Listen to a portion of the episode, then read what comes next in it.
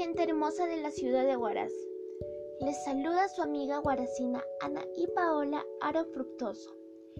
El día de hoy hablaremos sobre un tema muy importante, que es el consumo de una alimentación saludable, para así poder tener un mejor estilo de vida. El nombre que lleva a cabo este podcast es Alimentación Saludable en el capítulo número 4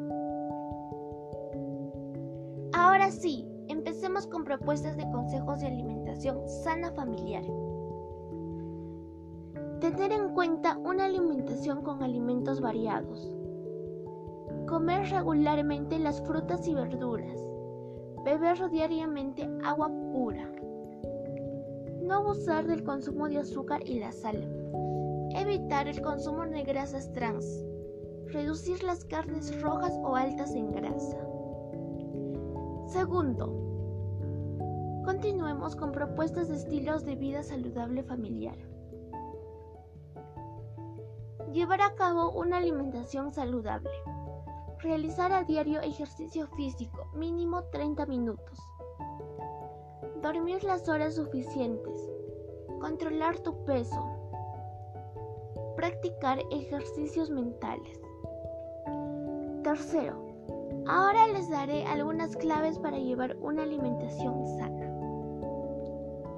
Tener una dieta saludable protege a la malnutrición y enfermedades. Tener una dieta no saludable puede traer consecuencias ya que arriesga tu salud, persona guaracina. Las grasas trans no deben superar el 30%.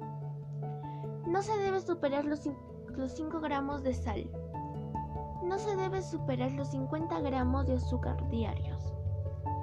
Comer principalmente frutas y verduras. Las grasas trans no deben formar parte de una dieta saludable. Cuarto, puede que tú, persona guaracina, no te estés llevando una vida saludable y tu cuerpo te lo esté diciendo, pero no lo sabes. Pero no te preocupes, que en este podcast también te hablaremos sobre algunas señales que te indican que no llevas una buena alimentación y estas son.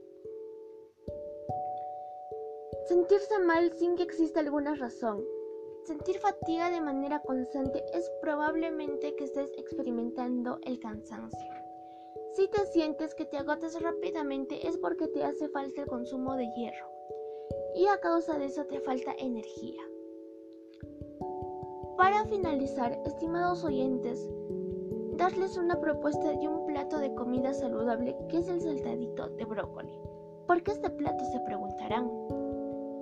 Pues este plato es muy variado en su valor nutricional, ya que contiene verdura, carne y a decisión de ustedes ya deciden si ponerle un tubérculo como es la papa o ponerle un cereal como es el arroz, pero nunca los dos juntos. Gracias por quedarse hasta el final. Espero que les haya gustado mucho el tema de hoy. Sin más que decir, me despido de mis amigos guaracinos y guaracinas, sin antes recordarles que debemos comer saludables para así poder decir juntos, comida sana, vida sana. Asimismo, no se olviden de comentar y compartir el podcast para ayudar a esparcir esta información a todo el pueblo guaracino.